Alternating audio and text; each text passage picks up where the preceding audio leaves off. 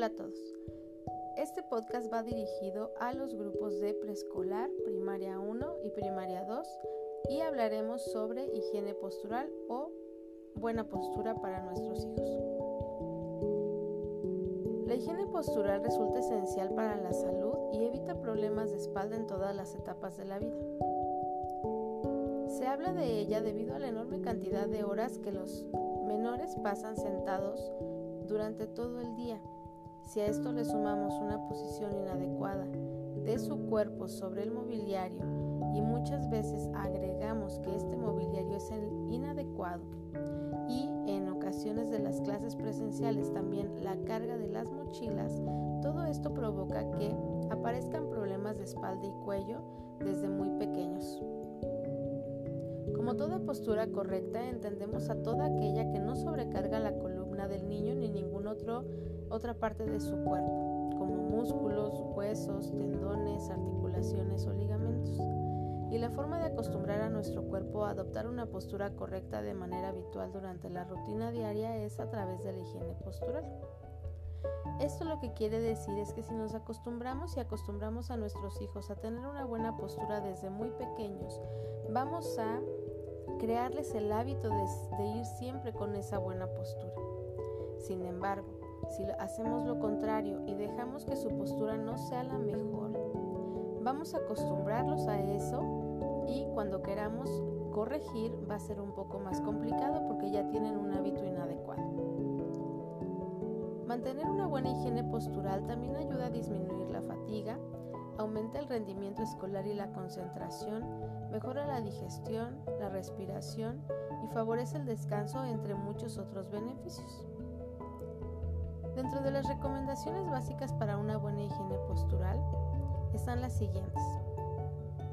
Estando de pie, el chico o chica debe mantener los dos hombros a la misma altura y sus pies ligeramente separados para conseguir un mejor equilibrio y una posición cómoda.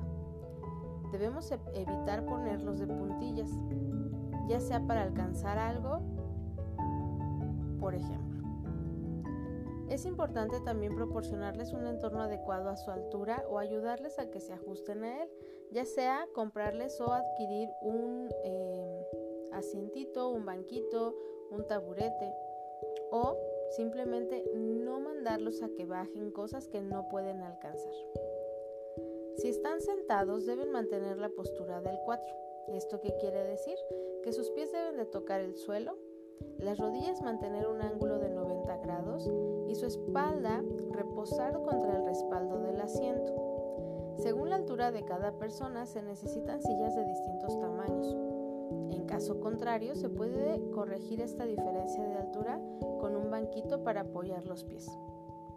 Si están en el escritorio o en la mesa para hacer trabajos de la escuela o alguna otra cosa, si es necesario que aparte de las recomendaciones anteriores, nos fijemos que esté en una posición cómoda, esto es, que tenga los dos pies abajo, es decir, que las piernas no estén cruzadas, que no tenga la oportunidad de estar bailando con sus piecitos, que no se recargue en un hombro o en otro o en, una, eh, en un brazo o en otro o que su cabeza no se recueste sobre eh, la mesa. También es importante que no esté, como les dicen, jorobados, esto es, que la espalda no esté arqueada, que esté lo más derecho posible. Esto va a hacer incluso que dure más tiempo concentrado en sus tareas y en sus actividades. ¿Por qué? Porque si no tiene la postura correcta va a empezar a distraerse moviéndose de un lado a otro, tratando de acomodarse y va a perder su concentración. En el caso de los niños, a medida que se hacen mayores, las sillas deben de ser más altas o como solución temporal buscar elementos como eh, un banquito, almohadas en el asiento o en la espalda, etc. Es importante también al dormir eh, que duerman de lado o boca arriba. Se debe evitar dormir boca abajo. Es aconsejable también utilizar almohadas que sean de medida adecuada para el cuello, de forma que la columna pueda eh, permanecer recta. Es importante también al caminar que dé pasos completos. Muchas veces lo que hacen es ir de puntitas o eh, no doblar o flexionar las rodillas. Eso también tiene mucho que ver con la postura de nuestros hijos. Por último, es importante que cuando den vuelta o roten este, de un lado a otro el tronco, puedan hacerlo eh, de una forma eh, que sea pausada, no brusco, para evitar que se puedan dañar o lastimar este, la, la espalda. Ahora, como tarea, les voy a pedir, papás, ahora la tarea va a ser para ustedes, que observen qué postura tienen sus hijos al momento de estar haciendo actividades académicas. Si ustedes ven que está un poquito encorvado, que está incluso acostado en la mesa, para que puedan darse cuenta de qué áreas deben de fortalecer. Cuando estén de pie o estén caminando, también fíjense cómo caminan.